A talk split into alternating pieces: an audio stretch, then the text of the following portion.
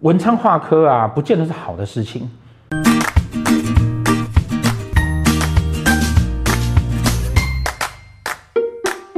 我上个常在讲一个概念，就是啊，斗数盘上面所有的东西呢，都没有好坏，它都是中性的，它只是代表了那个特质跟现象，不是好的或是坏的。好，这是我们不断上课一直一直一直一直跟大家讲的一个概念。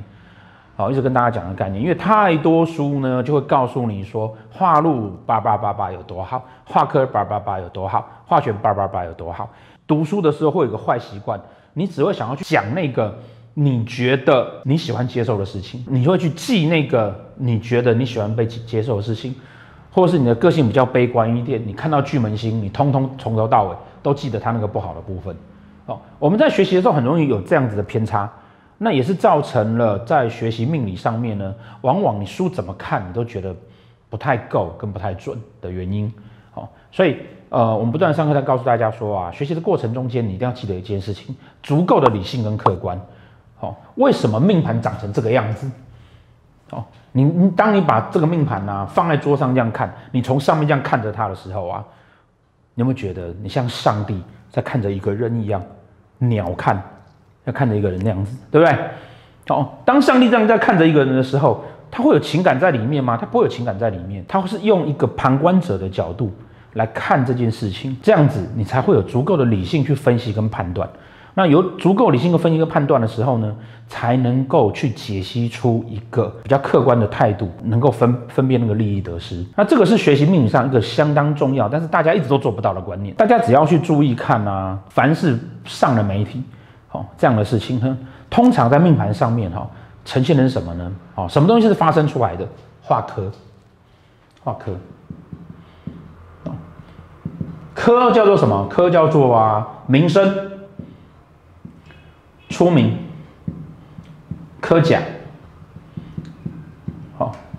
所以呢，这些事情呢，在你念书的时候，或者是在你学的时候，你就会觉得哦，很棒，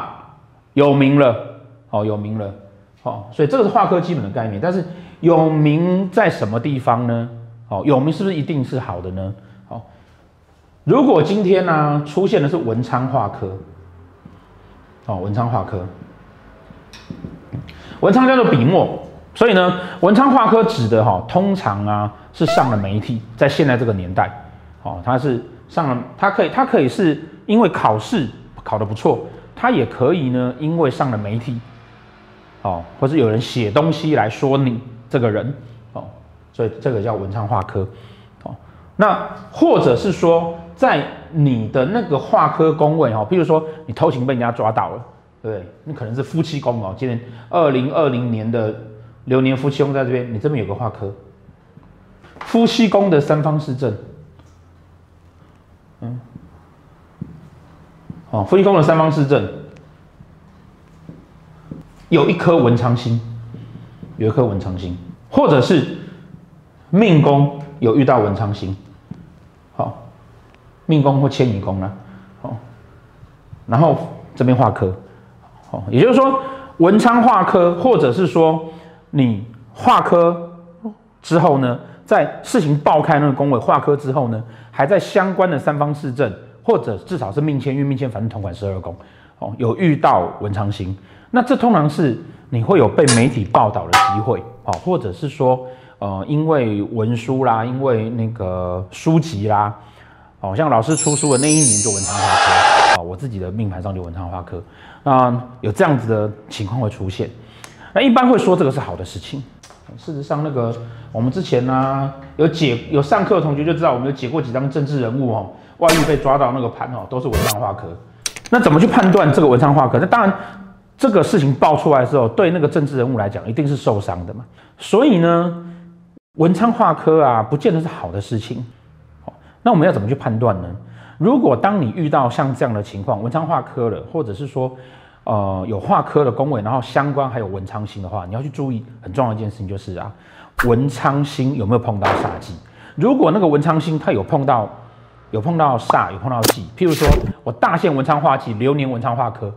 然后再加一只羊或者一个陀螺放在那边，或者冲过去，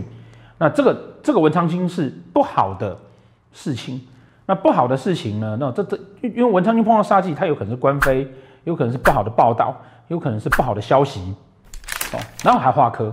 那就会表示说，其实呢，你这个出名哈、哦，出的并不光彩。那在搭配上，如果你落的是福官线，然后还有什么奇奇怪怪的啊，什么咸池天姚，